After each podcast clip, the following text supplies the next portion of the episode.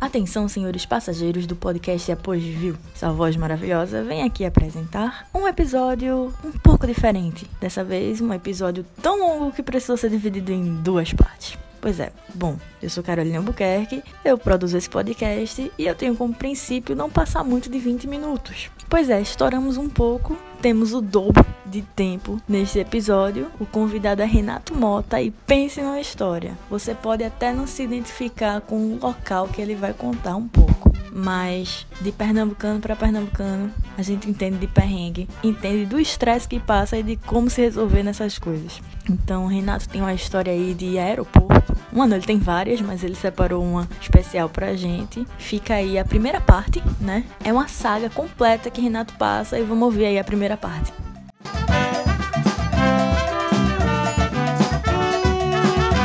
Primeiro, primeiro não, segundo apogeu pós-carnaval, é, agora com Renato Mota, que é jornalista, gamer, Oi. posso dizer que é gamer também, Pode, entre outras coisas, né? entre várias coisas. Como, como, como anda, Renato? Como está a sua vida? Tô, tô bem, tô ótimo. Agora tô, tô home office, né? Estou melhor do que muita gente. Não preciso sair de casa. Então, enquanto nerd, fica uma coisa bem agradável pra mim. Não preciso ver outras pessoas. Não preciso botar roupas pra trabalhar. Trabalho de, de bermuda e camiseta, enfim. Fazendo o que eu sempre fiz, né? Que é jornalismo de tecnologia. Eu não lhe vejo há meses. É uns três meses, acho que É sim. quase isso? Acontece. Mas a gente tá sempre se falando, né? Pelas, pelas redes sociais. Enfim. Sim, pois é, sempre, A gente sempre tá sempre falando, não trocando, perdemos contato. ideia. Não, assisti, mulher, é, assisti o Capitão Marvel? Assisti no Pois. sábado. Não vi ainda, estou devendo o Capitão Marvel. Vá, é Mas muito bom. verei em breve. Eu gostei muito. E você, enquanto, enquanto tutor de gatos, também provavelmente vai gostar. Sim, sim. Toda vez que o gato aparecia, eu dava um grito, Mitzi! Não, não gritava, mas eu cutucava meu primo e fazia, olha, Mitzi. O Goose, né? Acho que é Goose, né? É. Gato. Goose, Goose the Cat. Estou muito afim de ver, estou bem ansioso. Sim, é muito bom, assista. Eu recomendo. Mas não é sobre Capitão Marvel que vamos falar. Não, não, é. é O, o podcast ele exige histórias miseráveis, né?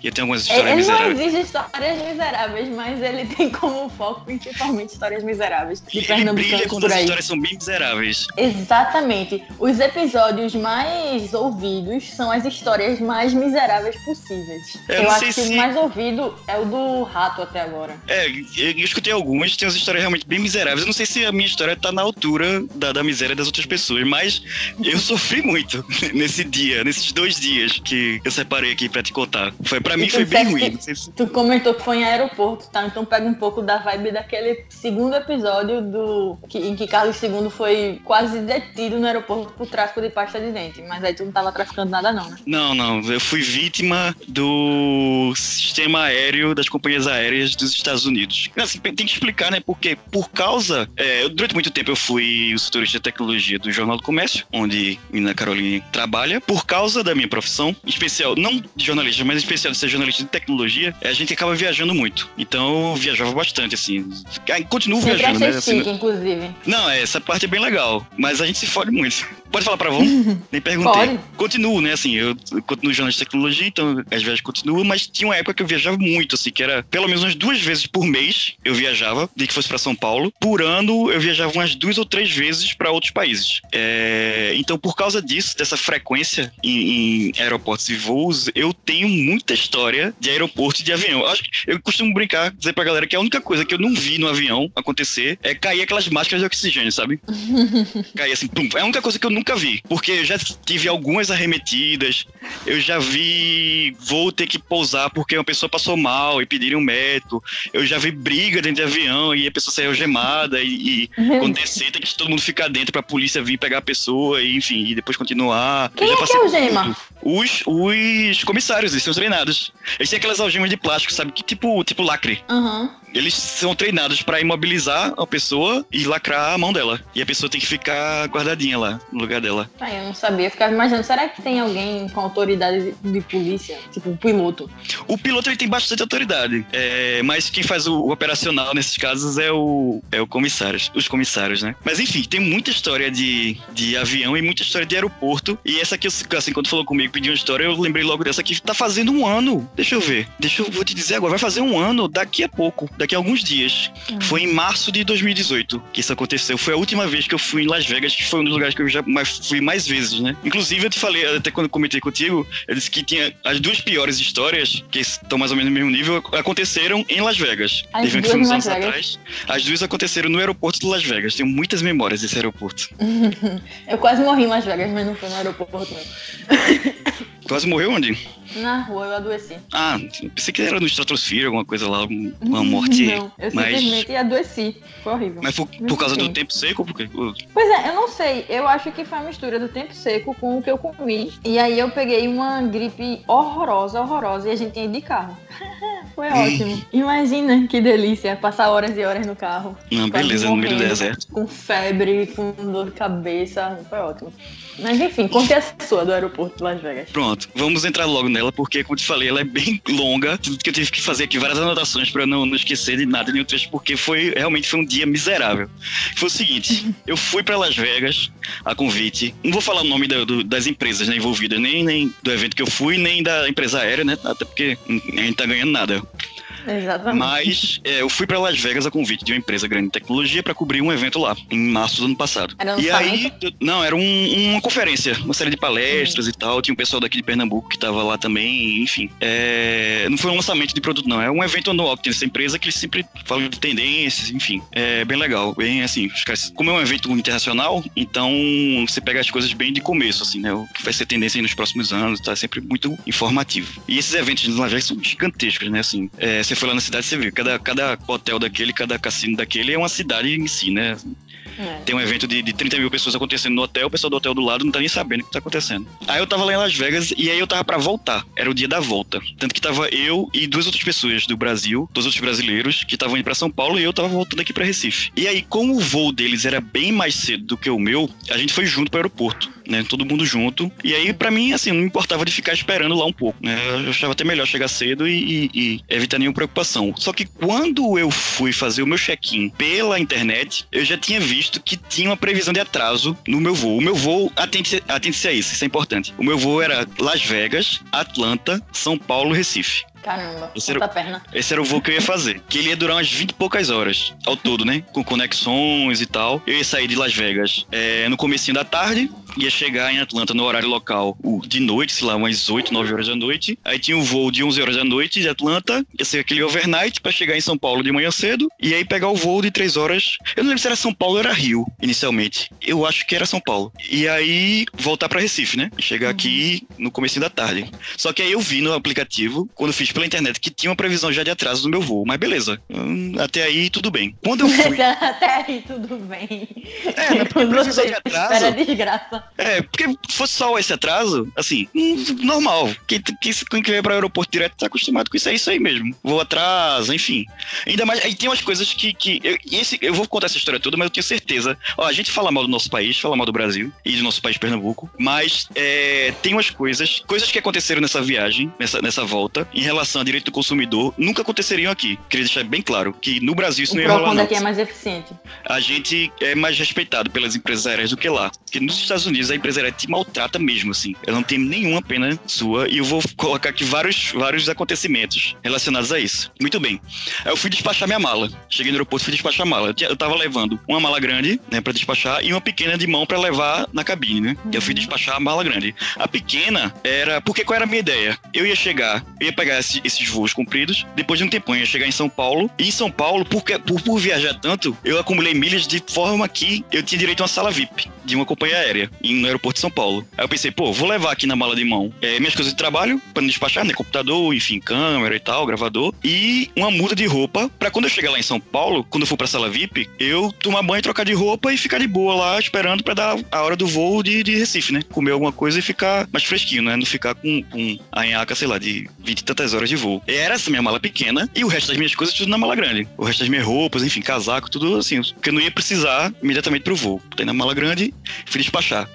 Aí quando eu cheguei lá no check-in, a moça me avisou lá, check-in, dessa empresa era. Ela disse, ó, seu voo, isso era, acho que umas 9 horas da manhã, e meu voo era tipo umas 2 horas da tarde, uma hora da tarde, uma coisa dessa. Uhum. Ela disse, ó, seu voo, por causa do mau tempo lá em Atlanta, seu voo tá com a previsão de atraso de 4 horas. O que é que vai acontecer? Você entrar nesse voo, você vai perder sua conexão em Atlanta. E esse voo Atlanta-São Paulo, Atlanta-Brasil, só acontece uma vez por dia. Ou seja, você vai perder esse voo, você vai ter que dormir em Atlanta, esperar lá, que hora você vai chegar, esperar dar 11 horas da noite do outro dia para pegar o voo seguinte pro Brasil. Só que como é por causa de mau tempo, a gente não vai te dar hotel. Eita. Lá nos Estados Unidos, eles só dão hotel, assim, refeição pra pessoa, o voo atrasa quando é um problema mecânico, uma coisa. Quando é um problema de mau tempo, que, eles, que a gente não tinha como prever, né, afetou a gente também, eles não dão nada. Você vai ficar por sua conta lá. Que no Brasil não rola, porque eu, por exemplo, tava viajando de férias uma vez com minha esposa, a gente foi pro Uruguai, e o, a gente saindo daqui de Recife, o voo atrasou por causa do mau tempo lá no Uruguai, e eu fiquei hospedado no hotel aqui em Recife. Mesmo porque, perto de casa? Perto não, porque o aeroporto é meio longe da minha casa. Não, eu, é, mas assim, é. na mesma Não, eu não tava afim, eu não tava afim de, de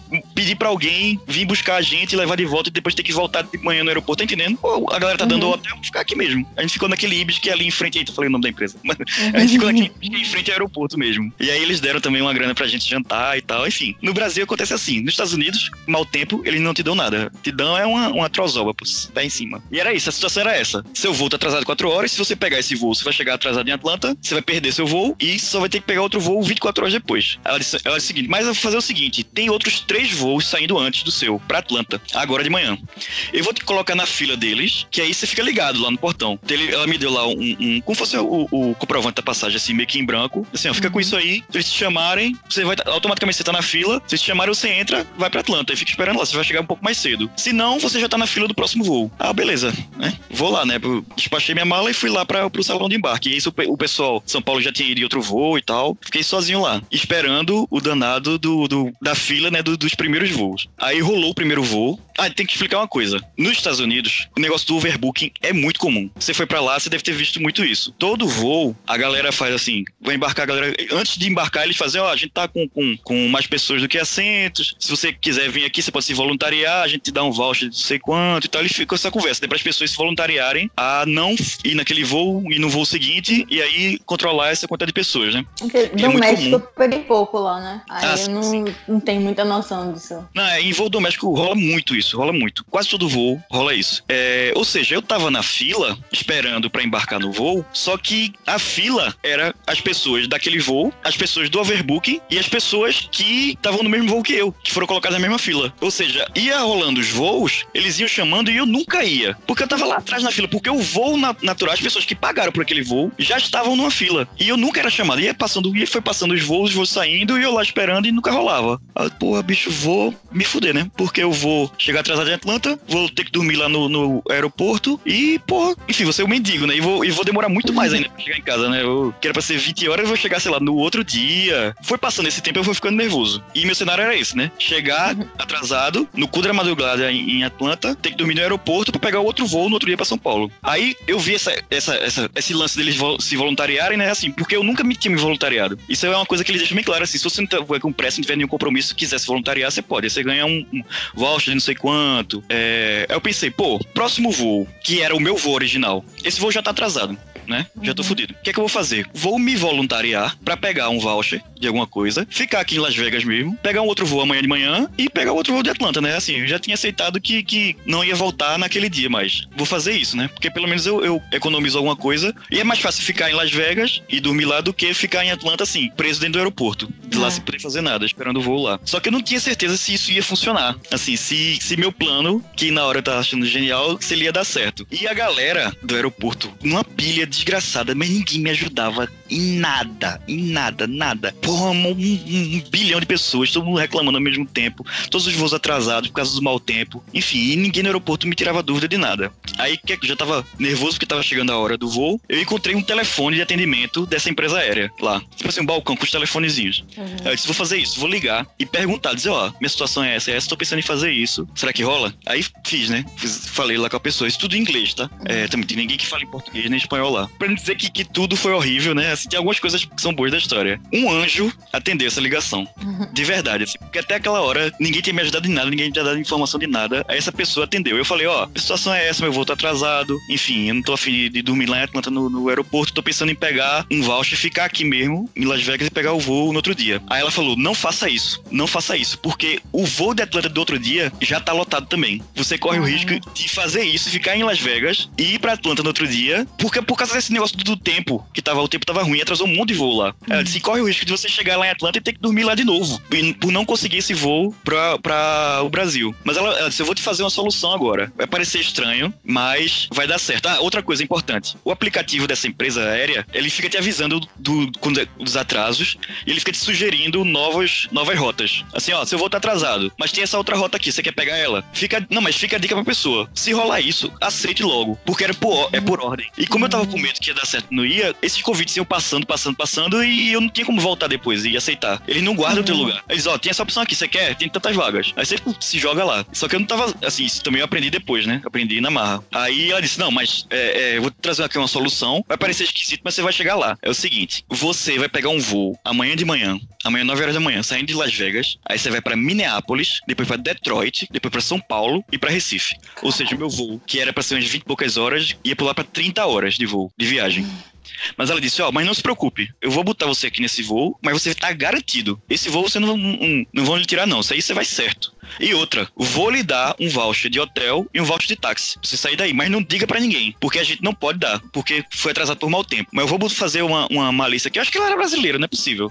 Eu disse, vou fazer um esquema aqui e vou te dar o voucher. É, pô, beleza, tranquilo, pô, vou ficar aqui em Las Vegas, não vou precisar pagar hotel, amanhã de manhã pego o voo, vou dar uma voltinha a mais aí pelo, pelos Estados Unidos, mas vou chegar em casa. É, sem, sem maiores percalços, né? Fui lá, peguei meu voucher com a mocinha, foi, ela disse, ó, tal lugar vai ter uma mocinha, fulana e tal. Ela, ó, falei com o Cicrana, ela disse pra eu pegar o voucher com você, vai lá que, que vai dar certo. Beleza, fui lá, ó, fulana, falei com o Cicrana os vouchers. Ela foi lá, imprimiu na hora, me entregou, ó, tá aqui e tal, seu voucher, é, seu voo tá confirmado pra amanhã, 9 horas da manhã, agora você tem que ir lá embaixo na esteira, pegar sua mala. A mala que eu tinha despachado antes. Eu já tinha esquecido da mala. Você tem que descer lá embaixo, pegar sua mala, é, pra ir. Aí você pega o táxi e vai pro hotel. Espera amanhã de manhã, a gente vai, sabe? Beleza. Agora eles disseram, ó, você tem que ficar ligado na mala. Porque primeiro pode ser que ela demore, pro pessoal encontrar ela ali no meio, né? Do, das outras malas. Uhum. Pode demorar até quatro horas. Isso aí. E ela não vai vir sozinha. Ela vai sair na esteira tal, sei lá, na esteira 16, mas ela não vai vir sozinha. Ela vai vir no meio de algum voo. Então você fica ligado, vai chegar uma galera de algum voo, aí você fica olhando lá pra ver se sua mala vem. Se não vier, fica pro próximo, enfim. Ela vai vir no meio de algum voo, ela não vai vir sozinha. Eu, tá bom, beleza. Fui lá, desci, fui lá pra, pra esteira 16, fiquei lá esperando. E já tinha uma galera lá, de outros voos, esperando mala também, né? Vim. Aí foi passando tempo, passando os voos, as pessoas pegando as malas deles, o pessoal que tava esperando mala também comigo foi indo embora. Passou umas duas horas e nada.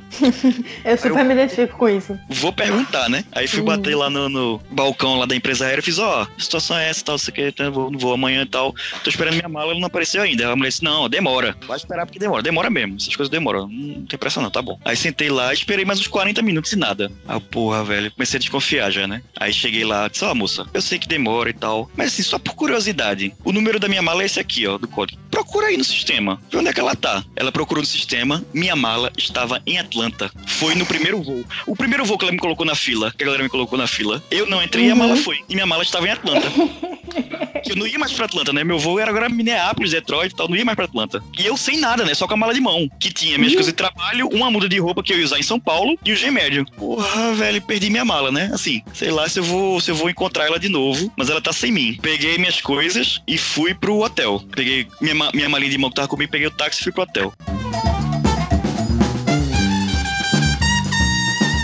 A solução disso tudo só semana que vem. Fiquem aí esperando, atentos. Um recado importante que tá me chateando muito, inclusive, é que o Deezer não me deu resposta ainda, né? Então, por enquanto, é preciso se contentar com Spotify, iTunes, Google Podcasts, Anchor, SoundCloud e afins. Eu vou, a partir desse episódio, e depois eu faço o retroativo, coloco o, um, linkzinho pra baixar no site, no aposview.com. Bom, sigam o podcast nas redes sociais, no Twitter, né? Podcast Aposview, Facebook também temos página. Me sigam também no Twitter, Carol ABQ, Carol com K. E até a semana que vem com o fim desta saga de Renato Mota.